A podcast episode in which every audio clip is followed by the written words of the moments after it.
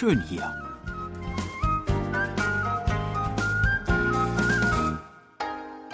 Ausflugstipps für Korea mit Jan Dirks.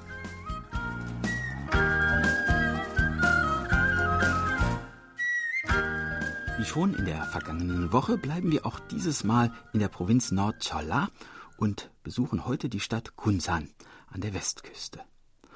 Ein besonderes Merkmal dieses Ortes sind die vielen verschlungenen Wege, die sich wie ein Spinnennetz durch die ganze Stadt ziehen, oftmals von Gebüsch und Gesträuch gesäumt sind und ihre eigene Geschichte erzählen. Diese Wege werden auf Koreanisch Kubulkil genannt. Rund ein Dutzend solcher Wege, die für den Spaziergänger ausgeschildert sind, teils bis zu 20 Kilometer lang sind und jeweils ihre eigenen Sehenswürdigkeiten aufweisen, kann man in Gunsan entlang wandern. Wir haben für unsere heutige Tour den Tangnu Kil ausgewählt, der im Zusammenhang steht mit dem bekannten Roman Tangnu, der schlammige Strom, aus dem Jahre 1937 von Cheman Sik. Cheman Sik, der von 1902 bis 1950 lebte und für seine satirischen Erzählungen und Romane bekannt ist, stammte aus Gunsan. Der Roman Schlammiger Strom schildert den harten Alltag der Koreaner zur Zeit der japanischen Besatzung und spielt genau hier im Hafenviertel von Gunsan.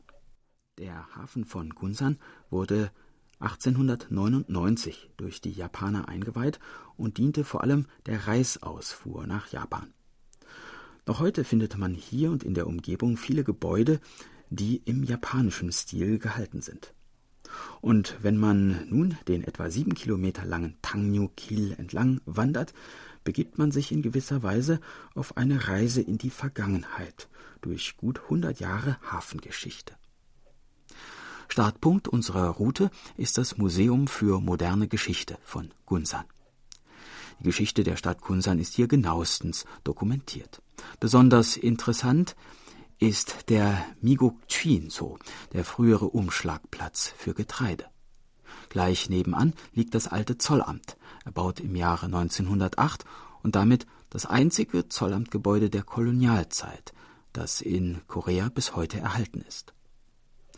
Der Weg führt nun weiter am Sudoksan Park vorbei zum Wolmyong Park. Rechts vom Parkeingang sieht man den Hämang-Tunnel, der einst gebohrt wurde, um den Stadtteil Hämangdong, das Zentrum der Fischereiindustrie, mit der Innenstadt von Gunsan zu verbinden. Folgt man dem Weg weiter den Hügel hinauf, gelangt man zum Meeresskulpturenpark, der einige originelle Werke enthält. Hinter diesem Park führt auf der linken Seite eine kleine Treppe hinunter ins Viertel Chinungdong, wo in der Kolonialzeit die reichen Japaner und die wohlhabenden Einheimischen ihre Häuser hatten, die im japanischen Holzbaustil errichtet wurden und zum Teil noch heute erhalten sind. Das ehemalige Haus des japanischen Großhändlers Hirosu diente verschiedentlich als Filmkulisse und kann auch von innen besichtigt werden. Ganz in der Nähe liegen das Chowon Sajingwan, ein altes Fotogeschäft, das als Kulisse für den Film Christmas in August diente, und das Isongdang, wo sich die älteste westliche Bäckerei Koreas befindet. Sie besteht seit 1945. Ebenfalls am Tangyukil liegt das Erlebniszentrum für Kultur der Moderne, wo das Gunzhaner Stadtbild der 1930er Jahre nachgestellt ist. Geht man weiter, kommt man durch eine Gasse, in der alte Ladenschilder für nostalgische Stimmung sorgen. Diese Gasse führt zum Tempel Tonguksa, der 1909 errichtet wurde und der einzige buddhistische Tempel Koreas in japanischem Stil ist. Der Dichter Go-un lebte hier eine Zeit lang.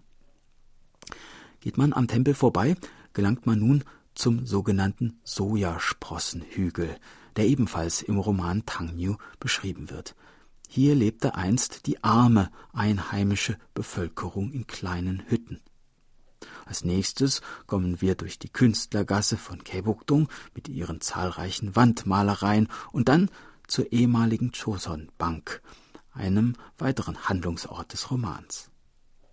Heute befindet sich hier in der ehemaligen Bank das Zentrum für neuere Architektur. Und die nebenan gelegene ehemalige japanische Bank Nummer 18 beherbergt heute die Galerie der Moderne. Nach rund zweieinhalb Stunden kommen wir wieder am Ausgangspunkt unseres Spaziergangs an, am Museum für moderne Geschichte von Gunzan. Und nun haben wir den Kopf voller Bilder und Eindrücke aus 100 Jahren bewegter Geschichte einer Hafenstadt. Das war unser Ausflugstipp für heute. In einer Woche starten wir die nächste Tour und würden uns freuen, wenn Sie auch dann wieder mitkommen. Tschüss und bis dann, sagt Jan Dirks.